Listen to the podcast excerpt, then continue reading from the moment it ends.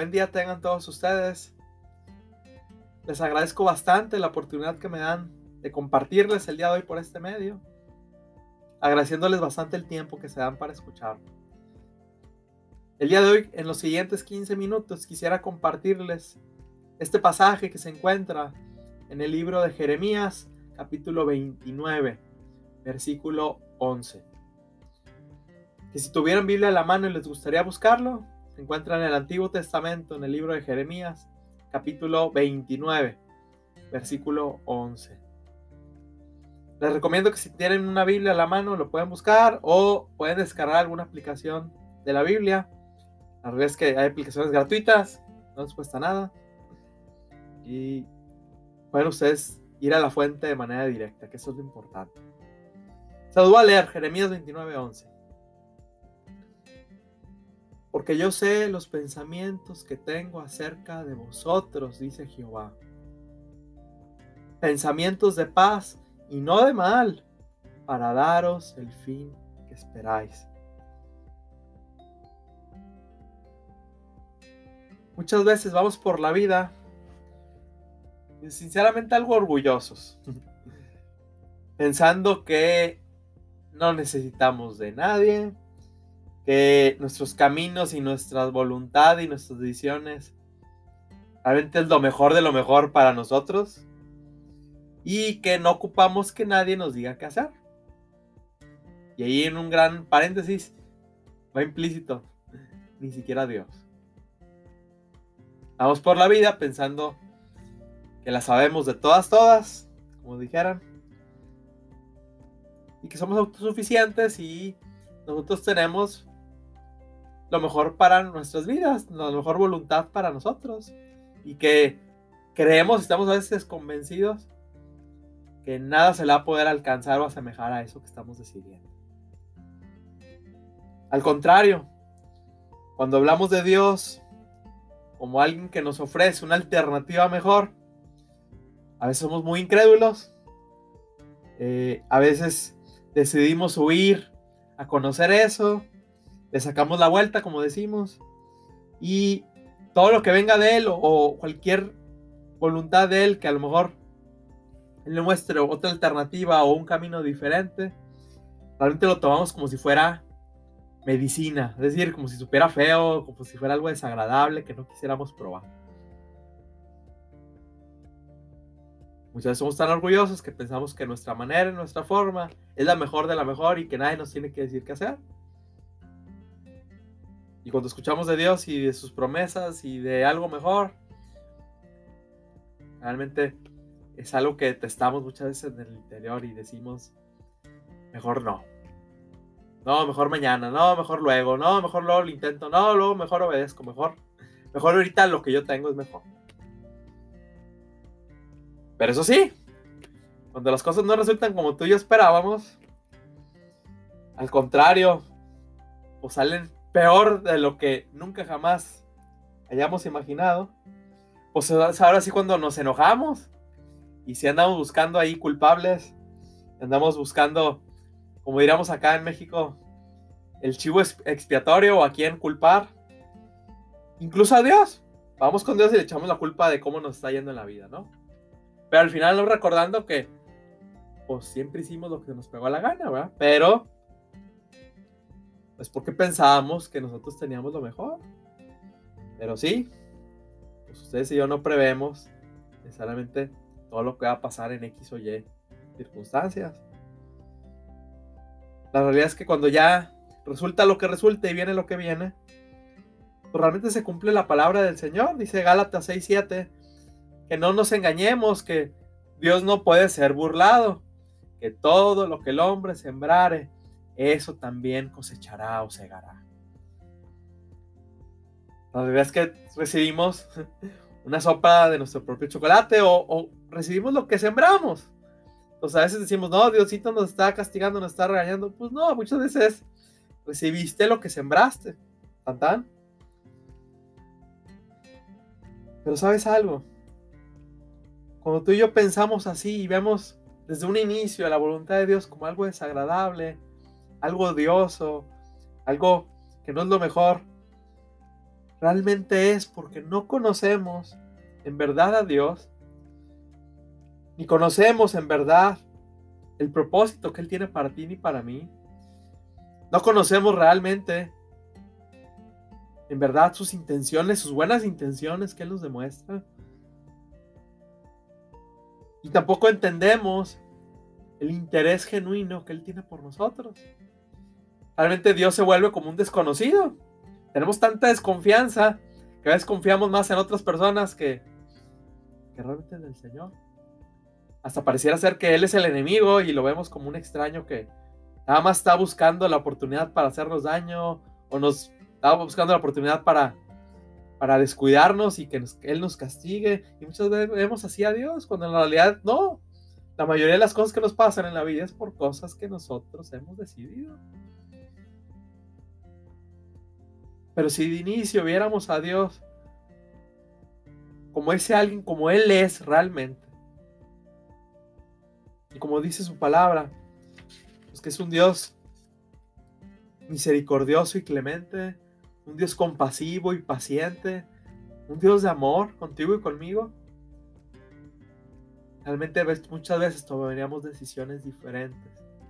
Y realmente consultaríamos a Dios para cualquier cosa que decidamos. Si realmente le conociéramos, tomaríamos decisiones diferentes. Y experimentaríamos en la realidad diferentes finales, diferentes desenlaces. Es la Biblia la que realmente nos da la mejor postura o perspectiva de Dios. Y realmente nos muestra a través de muchos ejemplos que Dios es alguien que se interesa por ti, alguien que realmente te ama, alguien que no tiene una voluntad para destruirte, sino por el contrario, que quiere mostrarte lo mejor, que tiene lo mejor para ti en su propósito y en su voluntad que el desenlace del camino que Él tiene para ti es lo mejor.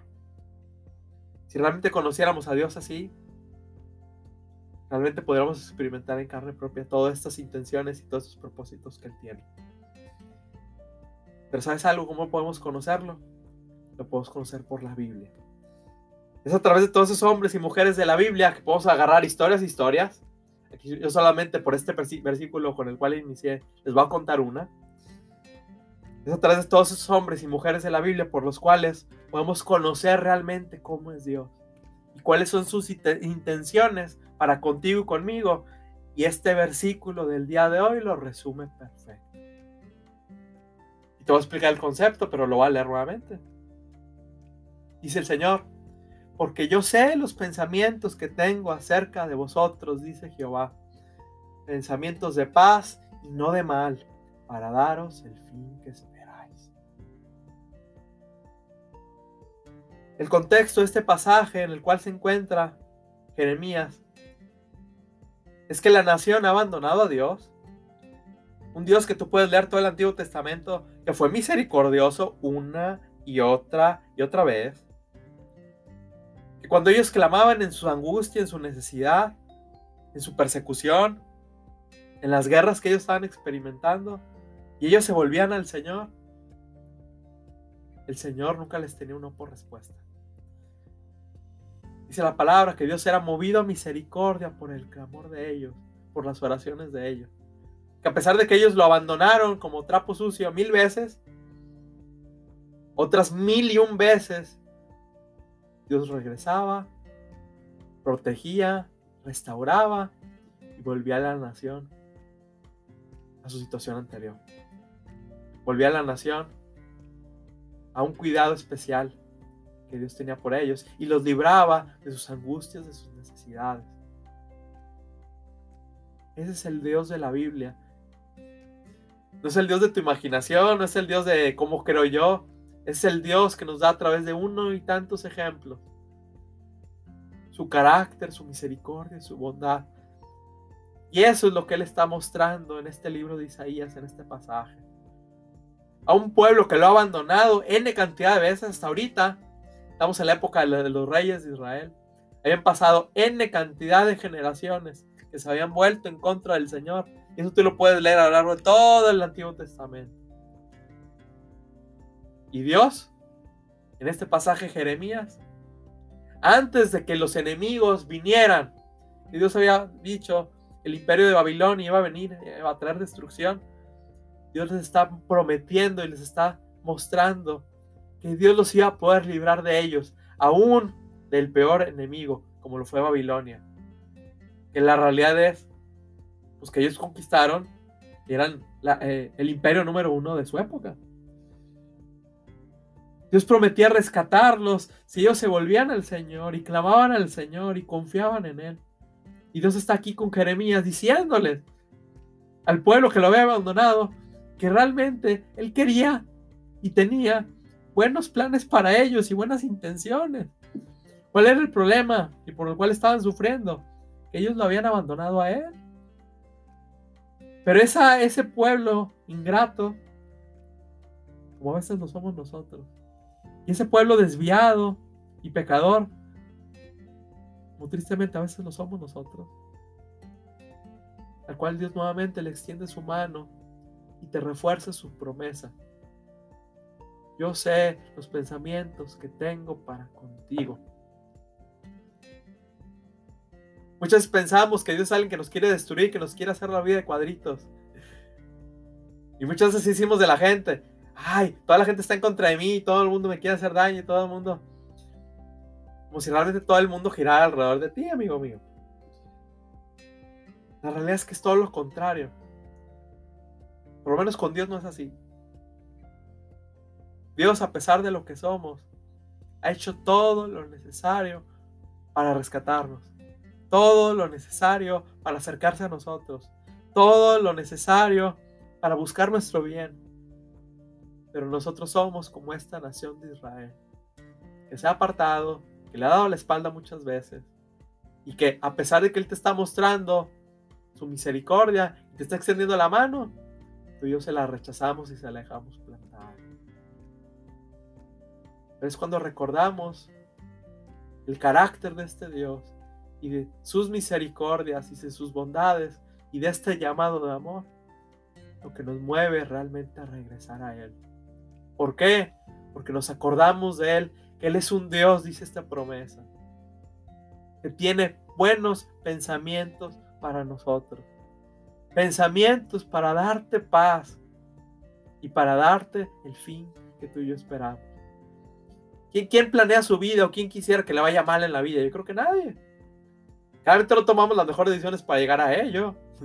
Al contrario, rechazamos a aquel que nos ofrece este plan pero es el día de hoy donde Él te mueve a recordar en esta promesa que Él tiene para ti un propósito de paz. Tú y yo pasamos por tribulaciones y por angustias solos, porque así lo decidimos tú y yo. Pero hay un Dios, el Dios de la Biblia, que a través de su Hijo te extiende la mano el día de hoy, porque quiere mostrarte estos pensamientos de paz y no de mal para darte el fin que tú esperas. A continuación de esta historia la voy a ver en el siguiente podcast o en una grabación posterior. Pero de inicio, Dios quiere mostrarte que Él tiene pensamientos buenos para ti. Dice Romanos 12:12 12, que podemos comprobar, si tú se lo permites, cuál es esa buena voluntad de Dios. Buena. Que dice Dios en su palabra, en este mismo pasaje, que es agradable y que es perfecta. Tú no la has experimentado porque no has querido, amigo mío, amiga mía. Pero eso es lo que yo te quiero mostrar a través de este pasaje. Dios te promete que quiere mostrarte pensamientos de paz y no de mal. Quiere mostrarte sus propósitos de paz y no de mal. El día de hoy, a partir de hoy en adelante. Si tú así se lo quieres permitir. La historia del pueblo de Israel fue triste, porque ellos no quisieron. Al contrario, agarraron a Jeremías, lo echaron en un pozo y dijeron, eh, son puras mentiras. Hasta que no llegó el enemigo, conquistó la ciudad y unos cuantos años más tarde la destruyó por completo. No tienes por qué esperar a que tu vida sea un desastre y siga yendo en caída y se siga desplomando si tú el día de hoy puedes tomar una decisión diferente. Jesús mismo dice que al que Él viene, Él no le echa fuera. Y es por medio de Él por el cual Dios quiere mostrarte esta buena voluntad que Él tiene para ti. ¿Vas a seguir desconfiando y vas a seguir viéndolo como medicina que sabe mal? ¿O te vas a dar la oportunidad de, de aceptarla y dejar que Dios te muestre paso a paso esos buenos pensamientos que tú vas a poder disfrutar? Esa es una decisión tuya y de nadie más. Pero de Dios no quedó. Y de Dios no queda. Él tiene pensamientos de paz y no de mal. Te quiere dar el fin que tú esperas. El fin que tú necesitas. Y si tú quisieras empezarlo hoy, quisieras experimentarlo desde el día de hoy, clama a este Dios por medio de Jesús. Y a través de Él tú puedas encontrar para tu vida un nuevo andar que te va a llevar realmente tú vas a estar pleno y a realmente tú necesitas. Un día yo lo hice, la realidad, la realidad es que es algo de lo que no me arrepiento. Espero que te haya sido de bendición este corto mensaje. Vea la Biblia, pasa un tiempo con el Señor, date la oportunidad de iniciar. Inicia este segundo bimestre del año, tomando las cosas de Dios en serio y buscando estos pensamientos que Él tiene para ti. Les agradezco bastante el haberme escuchado, que Dios los bendiga bastante. Un saludo.